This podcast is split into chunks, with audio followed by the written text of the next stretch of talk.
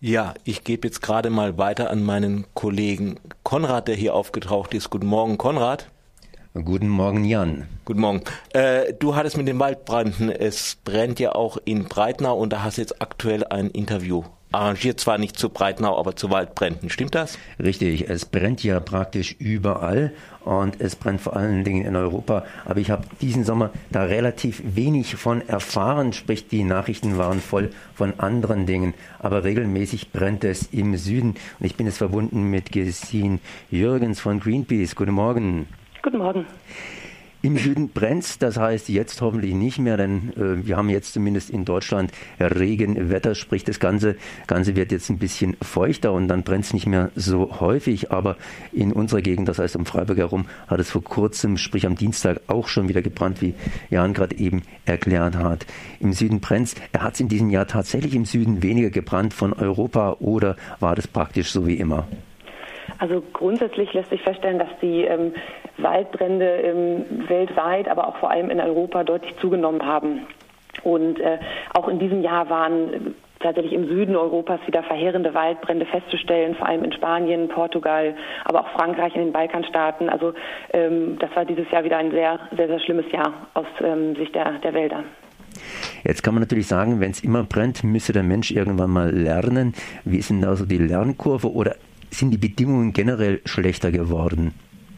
Also grundsätzlich ähm, muss man natürlich schon sagen, dass äh, einfach deutlich mehr investiert werden müsste in, in Vorbeugung ähm, vor Waldbränden, in ähm, wirklich in Prävenzi äh, Präventions- und in Forschungsmaßnahmen, sodass tatsächlich für die einzelnen Ökosysteme Strategien entwickelt werden können, wie man den, den Waldbränden zuvorkommt.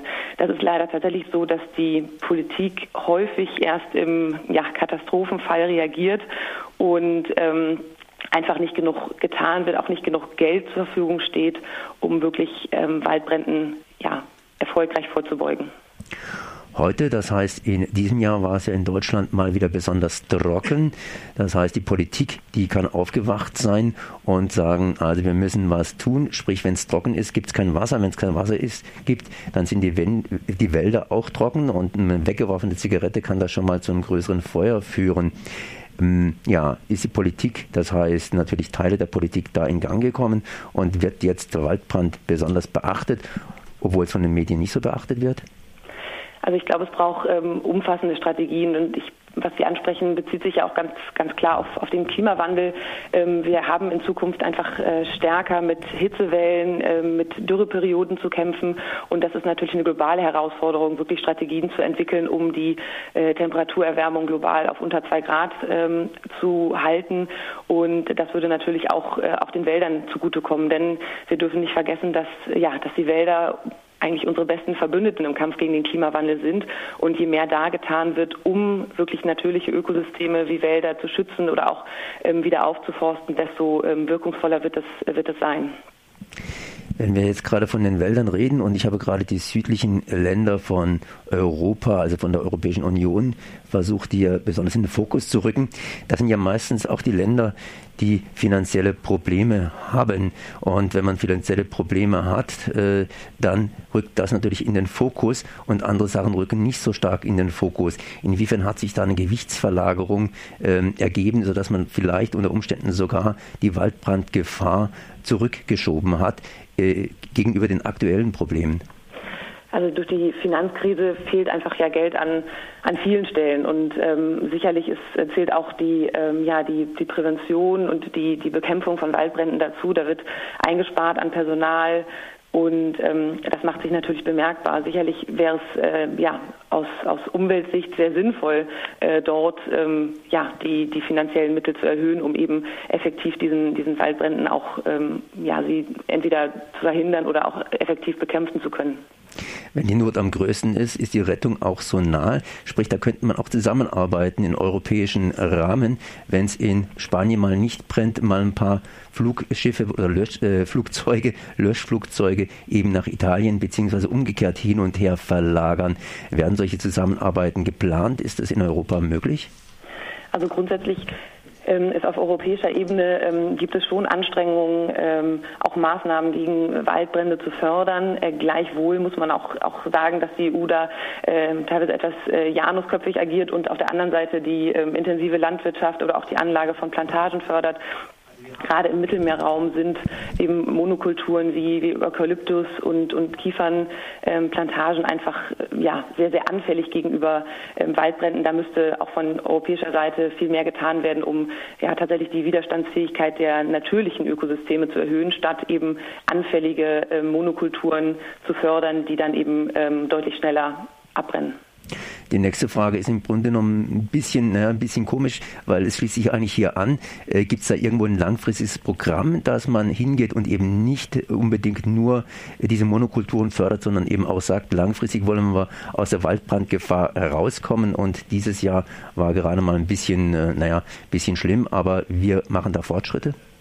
Also mir ist äh, kein, äh, weder auf europäischer noch internationaler Ebene äh, eine, eine, Strategie bek äh, bekannt, die, die da wirklich gezielt ansetzt. Es gibt natürlich ähm, auf, auch auf internationaler Ebene Beschlüsse, um ähm, ja, Waldschutz und auch Wiederaufforstung zu ähm, äh, zu fördern, aber da ist sicherlich noch Luft nach oben und ähm, da ist es sicherlich geboten, auch von sowohl auf europäischer Seite als auch von der internationalen ähm, Gemeinschaft gerade die Länder zu unterstützen, die, die besonders ähm, mit äh, Waldbränden zu kämpfen haben. Ich denke jetzt auch zum Beispiel an äh, Regionen wie Südostasien, Indonesien. Ähm, Indonesien ist ja einer der äh, ja, Inselstaaten mit, mit tropischen Regenwäldern, die eigentlich normalerweise überhaupt nicht durch Feuer betroffen wären. Ähm, aber dort sind äh, ja wüten ähm, seit Wochen wirklich verheerende Waldbrände, die eben ganz stark auch damit zusammenhängen, dass dort ähm, viele Wälder äh, brandgerodet werden, um eben äh, Palmölplantagen anzulegen.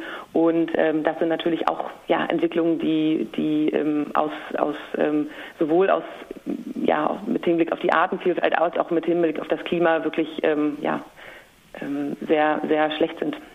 Das heißt, äh, ja, Waldbrand ist nicht nur ein europäisches Problem, sondern natürlich auch ein weltweites Problem. Nochmal auf Indonesien kurz zu sprechen zu kommen. Äh, das sind also nur diese Waldbrände praktisch, äh, die gelegt worden sind, also praktisch die Brandrodung, die dann Gefahr darstellt. Ja, also die Brandrodung ist, ähm, ist eines der größten Probleme.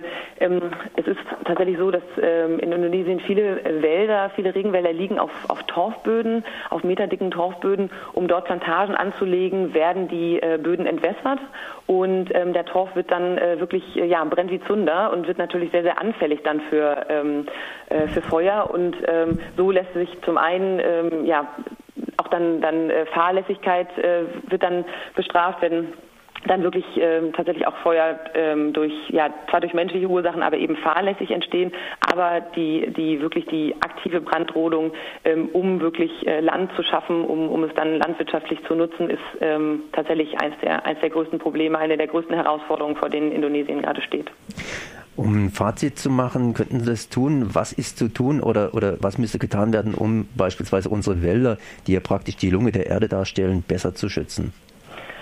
Es müsste viel mehr, ähm, ja, viel mehr Mittel bereitgestellt werden von der internationalen Gesellschaft, um wirklich äh, die noch verbleibenden Waldökosysteme ähm, zu schützen, wirkungsvoll ähm, ja, Strategien zu entwickeln, um die, ja, die natürliche Widerstandsfähigkeit der Ökosysteme zu erhöhen. Auf der anderen Seite natürlich auch gerade in Regionen, wo schon viel Wald verloren gegangen ist, auch ähm, Mittel bereitzustellen, um dort ja, natürliche Ökosysteme wieder aufzuforsten ähm, und ähm, ja so tatsächlich auch die, die globale Waldfläche äh, zu erhöhen, statt dass sie weiter schwindet, so wie es bis jetzt der Fall ist. Denn das sind Maßnahmen, die wir wirklich dringend brauchen, um auch dem, dem Klimawandel zu begegnen.